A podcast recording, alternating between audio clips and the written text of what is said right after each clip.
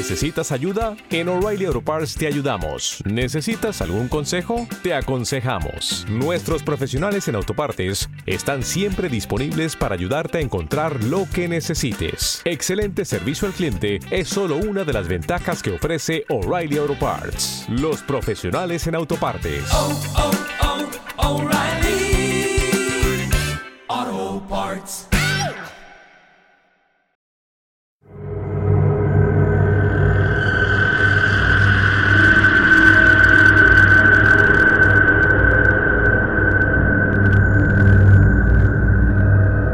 Creadores, de la humanidad, de la humanidad, de la humanidad, de la humanidad.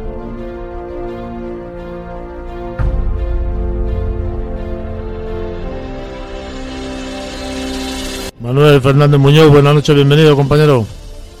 Buenas noches, Juan Carlos. Un placer volver a tu programa. Muchas gracias, un placer también para nosotros tenerte aquí. ¿Cómo estamos hoy?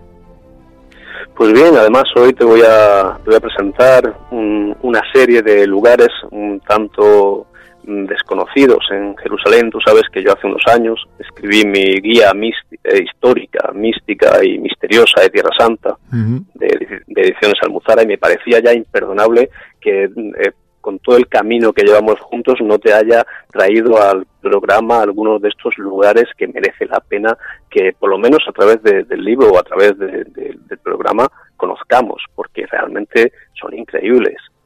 Pues cuando quieras nos descubres esos lugares tan misteriosos. Pues mira, uno de ellos, mm, yo primero decirte que como tú sabes bien, a mí los lugares litúrgicos mm, nunca me han atraído. Es decir, eh, que alguien me diga que algo sucedió o pudo no haber sucedido allí, lo cierto es que mm, no llama mi, mi atención ni, ni tampoco requiere mi interés.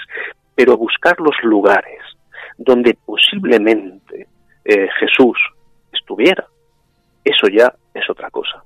Pero en este caso no vamos a hablar de Jesús, vamos a hablar de la tumba de la Virgen. Y esto es bastante curioso, porque el dogma católico asegura que la Virgen no murió, ¿verdad? Eso dice. Ellos dicen que subió a los cielos. De hecho, hay una iglesia en Montesión que se llama la Iglesia de la Dormición de María, que es muy moderna, donde nosotros podemos encontrar, también es muy bella, donde podemos encontrar una estatua de la Madre de Jesús como dormida. Sin embargo, y esto sí que es interesante, hay una tumba de la Virgen que podemos datarla en el siglo I y que tiene una fortísima tradición, incluso islámica, que asegura que fue allí donde los discípulos de Jesús dieron sepultura el cuerpo de su madre. Esta tumba es una caverna, es una cueva, está a bastante profundidad, eh, al lado del el. Recuerdas que Getsemaní es una palabra eh, hebrea que significa prensa de aceite y que el Getsemaní es en eh, la base del Monte de los Olivos donde Jesús es prendido en la última cena. Bueno, pues allí justamente en el, en el Monte de los Olivos, a mano izquierda, antes de subir, te encuentras casi disimuladamente con esta tumba. Tumba que, lógicamente, a los católicos le incomoda bastante.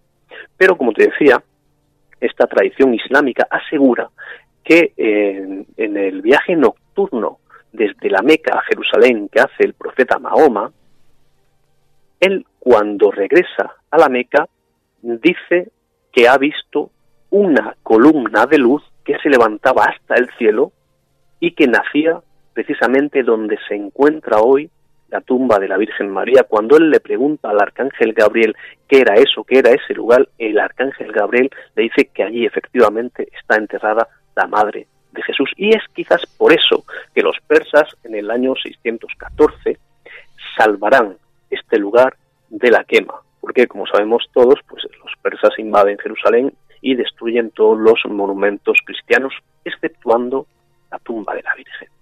Incluso te digo más, años más tarde, el sultán Salahadín, Saladino, puso un mirhab, es decir, un, un, pequeño eh, hendidura en la roca, señalando eh, dentro de la cripta dónde estaba el lugar eh, de, donde se ubicaba la Meca, para que también este lugar sea o, haya sido un lugar de culto islámico, aunque hoy solamente lo utilicen los griegos ortodoxos y armenios.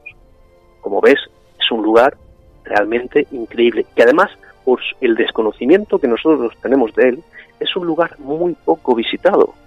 Así que invito a todas las personas que vayan a Jerusalén o que quieran ir a Jerusalén, que pregunten dónde está la tumba de la Virgen al pie del Monte de los Olivos y que dediquen al menos un ratito a pasar, a meterse dentro de este hipogeo, porque la tradición real asegura que los restos de María están ahí. Pero si quieres, vamos a continuar con nuestro viaje por el Monte Los Olivos y ahora te voy a llevar a, una iglesia increíble, una iglesia que, inspiraría eh, una aventura semejante a la del Código da Vinci o incluso a la de Indiana Jones. Y ya verás porque la iglesia que te estoy comentando se llama eh, la iglesia del Dominus eh, Dominus Flevit eh, en latín significa eh, las lágrimas del Señor o el Señor lloró porque hace referencia a cuando Jesús predice los desastres de Jerusalén. Nosotros sabemos que en el año 70 después de Cristo Jerusalén es arrasado por las tropas de Tito hasta sus cimientos. Bien, este, esta iglesia, como todas las anteriores, está erigida sobre una antiquísima capilla bizantina que a, su vez está erigida sobre otra más antigua. Sin embargo, en los últimos años eh, se encontraron, en los últimos años del siglo pasado, se encontraron unos osarios eh, que podrían haber sido la joya del cristianismo. ¿Te está gustando este episodio? Hazte fan desde el botón apoyar del podcast de Nivos. Elige tu aportación y podrás escuchar este y el resto de sus episodios extra. Además, ayudarás a su productor a seguir creando contenido con la misma pasión y dedicación.